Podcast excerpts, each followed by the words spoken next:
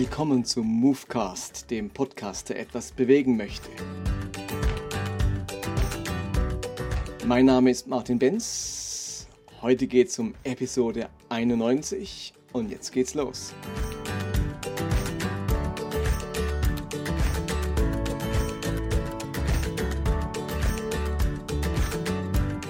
Ich möchte mich heute zum vierten Mal mit den vier Aspekten des Evangeliums beschäftigen.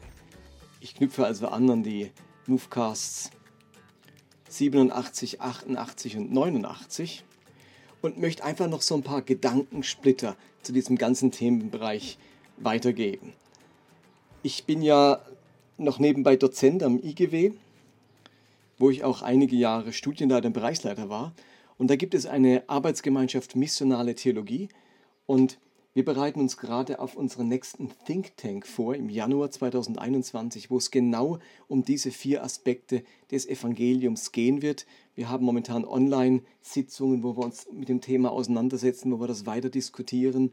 Und da kommen einfach noch so ein paar neue Gedanken dazu. Ich danke auch vor allem meinem Kollegen Philipp Wenk, der da mit uns äh, ganz stark weiterdenkt und äh, der mir auch so ein paar neue Ideen zu der ganzen Thematik liefert. Es ist wirklich so, dass es richtig Spaß macht, dieses Thema miteinander zu bearbeiten. Das ist wie ähm, unbearbeitetes Land, wo man ganz viel Neues pflanzen, säen und ernten kann. Und auch heute nochmal so ein paar Aspekte zu dieser ganzen Geschichte. Wir haben ja gesagt, dass es vier große Grundprobleme der Menschen gibt. Und wir haben zu lange die Grundproblematiken reduziert oder die Grundproblematik des Menschen reduziert auf sein Schuldproblem. Der Mensch ist schuldig vor Gott und das ist vollkommen richtig. Aber wir haben weitere Kernprobleme des Menschen, die von der Erlösung erfasst werden müssen, nämlich die Schamproblematik, also die Frage nach dem Wert des Menschen, nach seinem inneren Wert, die Angstproblematik, das Leben mit Angst vor Gott, aber auch voreinander und die Ohnmachtsproblematik, also die, das Erlebnis der Unfähigkeit, der Ohnmacht, der Einschränkung der Möglichkeiten und Fähigkeiten. Das sind also vier Kernproblematiken und die Erlösung, die durch Christus geschehen ist, ist eine Lösung für alle vier Problematiken. Das Leben Jesu ist eine Lösung für die Schamproblematik, die Wertproblematik, weil Jesus in seinem ganzen Leben eins zum Ausdruck bringt. Gott wendet sich zu. Er wendet sich dem Wertlosen, dem Entrechteten, dem Außenseiter, dem Niedergedrückten, dem Gebeugten zu und erhebt ihn aus dem Staub. Jesu Leben ist gelebte Zuwendung Gottes und darum die Lösung für die Schamproblematik der Menschen. Jesu Tod am Kreuz ist die Lösung für die Schuld des Menschen, denn dort geschieht Vergebung aller Schuld. Und die Schuld ist nicht länger unser Problem, weil sie getilgt wurde am Kreuz. Die Auferstehung Jesu ist die Lösung für die Angst des Menschen, weil durch die Auferstehung Jesus zum Herrn der ganzen Welt wurde. Ihm ist alle Gewalt gegeben im Himmel auf Erden. Und der Feind, der, der, derjenige, der den Menschen schaden möchte, den die Bibel mit Teufel oder Diabolos oder Satan bezeichnet, ist entmachtet und besiegt, sodass die Menschen in Freiheit und ohne Angst leben können. Und die Ohnmacht der Menschen, ihre Unfähigkeit, ihr Mangel an Möglichkeiten und an Potenzial und das umzusetzen, was Gott ihnen sie eigentlich heißt, wird gelöst durch Pfingsten, durch die, das Kommen Jesu in seinem Geist. Und mit dem Kommen des Geistes geschieht Bevollmächtigung. Und plötzlich haben wir nicht nur menschliche Gaben, die vom Geist Gottes gefördert werden, sondern sogar noch übernatürliche Gaben, Charismen. Wir sind plötzlich befähigt, all das zu tun, was Gott von uns möchte. Vier Kernprobleme und vier Lösungen durch das Leben Jesu. Und das ist das Evangelium. Alle vier Lösungen sind das Evangelium. Nun müsst ihr euch das Ganze aber wie eine Matrix vorstellen. Wir haben äh, vier Probleme. Jetzt kommen aber noch vier Störungen dazu. Das Ganze wird sozusagen durchwoben von vier großen Störungen. Und diese vier Störungen sind allesamt Beziehungsstörungen. Das heißt, die vier Problematiken führen zu vier ganz starken Störungen. Menschen voller Scham und voller Angst und voller Schuld und voller Unfähigkeiten und Ohnmacht erzeugen vier große Störungen. Und nur durch die Erlösung, durch das Evangelium, also die Beseitigung oder die Lösung von Scham, Angst, Schuld und Ohnmacht, sind auch diese vier Störungen lösbar. Und die erste Störung ist die gestörte Beziehung zur Schöpfung. Unsere Beziehung zur Schöpfung, zu allem Geschaffenen ist zutiefst gestört. Die zweite Störung ist die Störung der Beziehung zu unserem Nächsten, zum Mitmenschen, zum anderen, zum Du. Die dritte große Störung ist die Störung der Beziehung zu mir selbst, zum, zu, zu, zu meinem Ich, zu meinem Kern, zu meinem eigenen Sein. Ich habe eine gestörte Beziehung zu mir selbst. Und all das gipfelt und begründet sich in der gestörten Beziehung zu Gott. Also die gestörte Gottesbeziehung ist die vierte große Störung.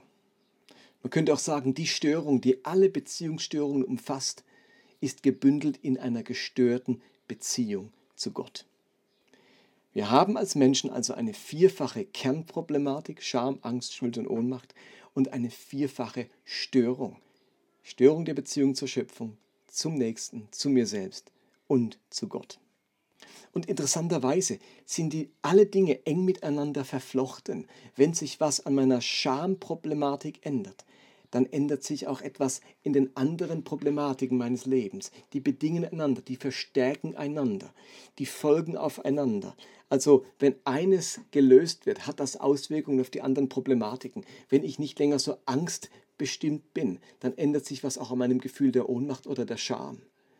Äh, und wenn meine Schuld nicht mehr so dominant ist, dann ändert sich da was an meiner Angst und an meinem Wert, Selbstwertgefühl. Also die Dinge sind verwoben miteinander, obwohl es getrennte Problematiken sind. Und genauso ist es mit den Störungen. Wenn meine Gottesbeziehung in Ordnung kommt, dann ändert das auch was in meiner Beziehung zum Nächsten und zur Schöpfung. Oder wenn ich Heil erlebe in, mein, in der Beziehung zu mir selbst, hat das Auswirkungen auf meine Beziehung zum Nächsten oder zu Gott. Die Dinge sind ineinander verwoben. Es ist wie bei einer Matrix. Vier Problematiken verwoben mit vier Störungen. Und auch wenn das vielleicht ein bisschen kompliziert klingt, mit diesen vier Störungen und vier Problematiken haben wir eigentlich das ganze Dasein der Schöpfung und das, das menschliche Dasein im Blick und erfasst und analysiert und auf den Punkt gebracht. Wenn Christus uns erlösen möchte, dann möchte er das auf allen vier Bereichen der Problematiken. Wo wir anfangen, wo wir ansetzen bei einem Menschen, hängt davon ab, wo er vielleicht die größte Problematik hat oder den einfachsten Zugang, wo er sich am stärksten Hilfe erwartet oder wo er vielleicht am einfachsten Hilfe erleben kann. Und wenn die Problematiken gelöst werden, weil er Erlösung erlebt, dann hat das Auswirkungen auf sein gesamtes Beziehungsumfeld und dort löst sich dann auch etwas. So, und jetzt noch ein paar Gedankensplitter zu äh, den einzelnen Problematiken. Lass mich ein paar Worte zum Thema Angst sagen. Es gibt eine ganz spannende Bibelstelle im Hebräerbrief im zweiten Kapitel, da heißt es ab Vers 14, da Gottes Kinder Menschen aus Fleisch und Blut sind, wurde auch Jesus als Mensch geboren denn nur so konnte er durch seinen Tod die Macht des Teufels brechen, der Macht über den Tod hatte. Nur so konnte er die befreien, die ihr Leben lang Sklaven ihrer Angst vor dem Tod waren. Der Text sagt aus, dass am Ende es eine ultimative Angst gibt, nämlich eigentlich die Angst vor dem Tod. Man könnte sagen, hinter jeder Angst steckt eigentlich die Angst vor dem Tod. Das ist die ultimative Angst. Denn jede Angst, weiter gesponnen, ist am Ende der Tod. Die Angst, ähm, nicht genug Essen zu haben, die Angst vor einem Überfall, die Angst vor Einsamkeit, all das hat ultimativ weitergedacht, immer äh, die Angst vor dem Tod äh, als Folge. Wir sind uns das vielleicht nicht immer total bewusst, aber was der Vers sagt, ist, dass Menschen ihr Leben lang Sklaven ihrer Angst sind. Ich glaube, das ist wirklich das, was eben Angst ausmacht. Sie versklavt, versklavt Menschen, sie führt sie in die Unfreiheit. Sie ist ein äußerer Manipulator unseres ganzen Lebens. Und darum ist die Erlösung von Angst so stark verknüpft mit Freiheit. Wenn Christus frei macht von der Angst, der erlebt eine ganz große Freiheit. Also Angst ist das Gegenteil von Freiheit. Und dabei ist wichtig zu betonen, dass es nicht um Angstfreiheit in dem Sinne geht, sondern um Angstfähigkeit. Also die Erlösung Jesu, sein Zuspruch, sein Zu mir stehen, macht mich angstfähig. Thorsten Dietz hat vor einiger Zeit mal gesagt, nicht Angstfreiheit, sondern Angstfähigkeit ist die Haltung des Glaubens. Denn Vertrauen, Glauben heißt nicht, ich habe keine Angst mehr, sondern vielmehr, ich vertraue auf etwas, was letztlich stärker ist als das, was mich bedroht oder das, wovor ich Angst habe. Jesus sagt nicht umsonst, in der Welt habt ihr Angst oder Bedrängnisse. Solange wir hier Menschen aus Fleisch und Blut sind, wird Angst ein Teil unseres Daseins bleiben. Aber die Erlösung befähigt uns, mit Angst klarzukommen. Es ist die Angstfähigkeit, nicht die vollkommene Angstfreiheit. Aber wir müssen uns bewusst machen, dass Angst etwas Versklavendes an sich hat. Eben wie es im Hebräertext heißt, ihr ganzes Leben lang versklavt waren von Angst. Und es ist doch so spannend, dass fast bei jeder Gottesbegegnung, die ein Mensch hat, am Anfang der Satz steht, fürchte dich nicht. Also dieser Satz, es ist übrigens ein Gerücht, dass der 365 Mal in der Bibel steht. Ähm, das hat irgendjemand mal behauptet, das ist nicht so, aber er steht ziemlich häufig in der Bibel. Immer wieder, wenn Gott Menschen begegnet, schiebt er diesen Satz voran. Ein Engel spricht diesen Satz aus, Gott spricht diesen Satz aus. Fürchte dich nicht. Damit spricht Gott sofort an, wer mir begegnet, muss sich nicht fürchten. Das unterscheidet sich so sehr von den anderen Göttern und Gottheiten, die auf der Klaviatur der Angst ihre Untertanen zu dem bringen, was sie wollen. Gott manipuliert uns nicht mit Angst. Das machen die heidnischen Götter, die man besänftigen muss. Unser Gott sagt als allererstes, wenn man ihn trifft, hab keine Angst. Das ist nicht Grundlage unserer Beziehung noch ein Gedankensplitter zum Thema Scham, Schamproblematik. Da geht es ja um Wert und Würde. Und vielleicht könnte man es auch mal so formulieren. Die Erlösung der Schamproblematik ist die Wiederherstellung von, Wiederherstellung von innerer Schönheit. Wer erlöst wird von der Schamproblematik, der wird erlöst von seiner Minderwertigkeit. Der entdeckt seine innere Schönheit. Und in so unendlich vielen Seelsorgegesprächen der letzten 30 Jahre stoße ich immer und immer wieder auf ein Kernproblem bei Menschen. Eine Problematik, die ganz viele Symptome nach sich zieht. Und das ist das Gefühl der Minderwertigkeit also unsere Schamproblematik. Und ich denke mir als Mensch, jetzt sind Leute jahrelang gläubig und es hat sich eigentlich an dieser Problematik nichts geändert. Die bemühen sich, sündlos zu leben, die sind vor allem schuldorientiert und versuchen jetzt ganz stark nicht mehr schuldig zu werden mit der Hoffnung, dass sie dann sich irgendwie besser fühlen und haben nicht erkannt, dass hier nochmal ein ganz großes Feld der Erlösung liegt, nämlich dass Jesus etwas schenken möchte, nämlich das Bewusstsein meiner inneren Schönheit. Wenn nun aber eine religiöse Bewegung, eine Denomination so ganz stark schuldorientiert ist und Schuld das einzige Thema im Glauben oder im Evangelium ist, dann führt das eben zu zusätzlicher Minderwertigkeit. Dann sind wir alle dieser arme Wurm, diese Elenden, diese Sünder von Mutterleib an. Und dann ist das so schwierig, ähm, dass auch noch die, dass da plötzlich Gott mich von meiner Scham befreien möchte. Wenn auf der anderen Seite mir dauernd eingeredet wird, was für ein Sünder ich bin, damit ich in Dauerbuße, in Dauerumkehr lebe. Und natürlich ist es wichtig, dass wir umkehren von unserer Schuld. Aber wenn wir nur diesen Aspekt des Evangeliums betonen, dann wird es so schwer, dass Menschen, die gläubig werden, auch zurückfinden zu ihrer inneren Schönheit und zu ihrem Selbstwertgefühl. Ich glaube, dass das wiederum einander bedingt. Ich glaube, dass Menschen mit einem stärkeren Selbstwertgefühl haben. Äh, Selbstwert, Menschen, mit einem, Menschen mit einem stärkeren Selbstwertgefühl haben auch eine stärkere Fähigkeit, Sünde widerstehen zu können, nicht sündigen zu müssen, weil sie um ihre innere Schönheit wissen und weil sie sagen, ich bin mir zu schön, um diese hässliche Sünde zu begehen. Wir sagen vielleicht, ich bin mir zu schade, nein, ich bin mir zu schön. Ich will meine innere Schönheit nicht aufs Spiel setzen durch Sünde, denn die hat mir Jesus geschenkt. Die ist Teil dessen, was er gelöst hat für mich. Und nur noch ein abschließender Gedankensplitter zur Ohnmachtsproblematik. Hier geht es weniger um die Wiederherstellung von innerer Schönheit, sondern um die Wiederherstellung von äußerer Schönheit. Ich werde von Gott befähigt, bevollmächtigt, ausgerüstet, um etwas Wunderschönes zu vollbringen. Was Adam und Eva in dieser urgeschichtlichen Erzählung verloren geht, ist ja die Fähigkeit, mit der Schöpfung gut umzugehen. Plötzlich bringt der Acker Dornen und Disteln hervor. Die Geburt ist nicht nur ein schöner Akt, es ist mit Schmerzen verbunden. Die Beziehung zwischen Mann und Frau wird problematisch. Also alles problematisiert sich im menschlichen Leben in Bezug auf das Äußere, auf die Schöpfung. Und bei der, bei der Erlösung von der Ohnmachtsproblematik kommt nun Gottes Fähigkeit, Gottes Möglichkeiten, Gottes Potenzial zurück in mein Leben, damit ich Schönheit vollbringen kann.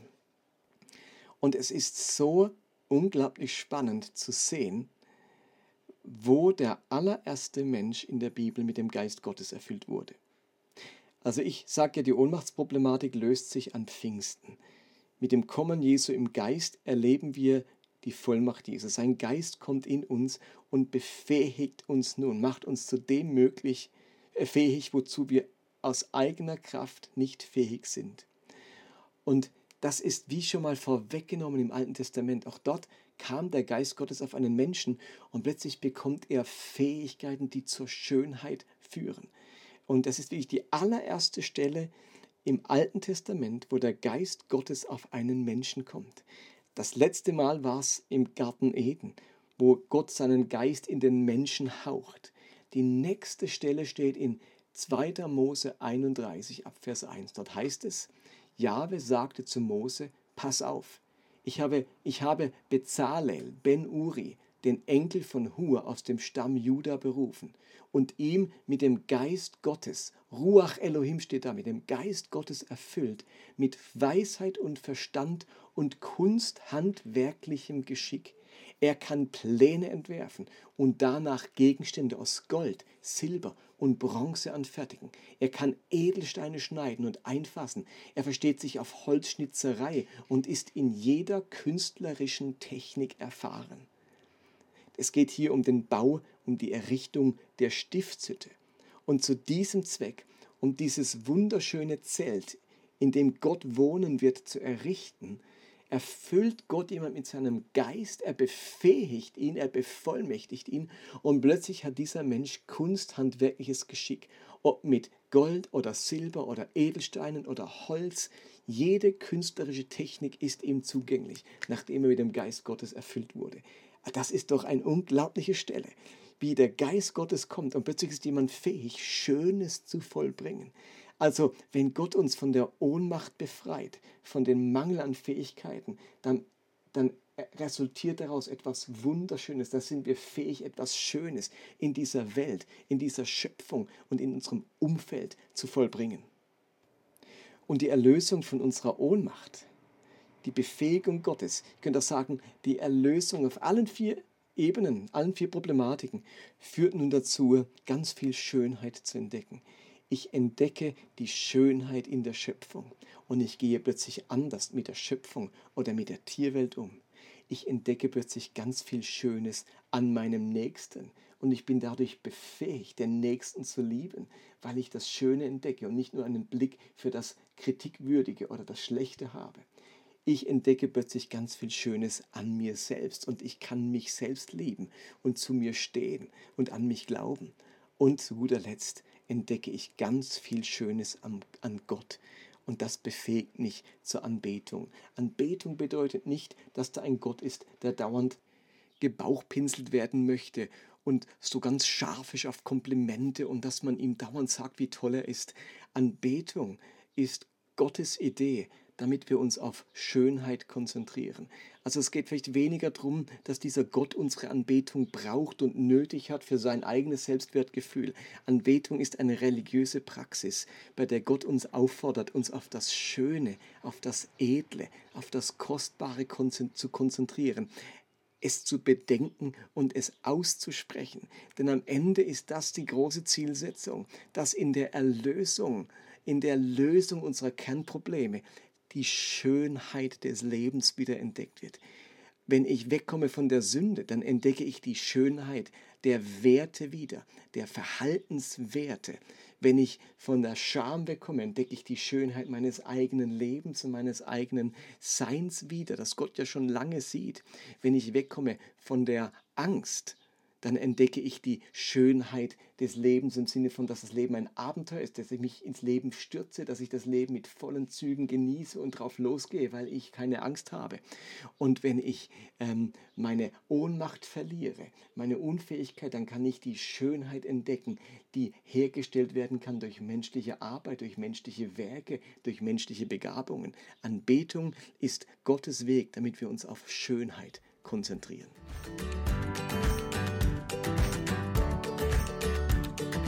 Das war Movecast für heute. Schön, dass ihr dabei wart und ich möchte euch gerne nochmal erinnern an meinen Aufruf in eigener Sache. Ich möchte gerne Movecast weiterentwickeln und würde gerne eine eigene Webseite herstellen dafür. Eine Seite, auf der man den Movecast findet, wo es Dokumente zum Download gibt, wie eben zum Beispiel dieses Dokument jetzt zu den vier Aspekten des Evangeliums. Äh, eine Seite, wo ich all meine Predigten archivieren kann und man sie durchsuchen kann nach Stichworten eine Plattform, wo man sich austauschen kann, Erfahrungen, Kommentare weitergeben und so weiter.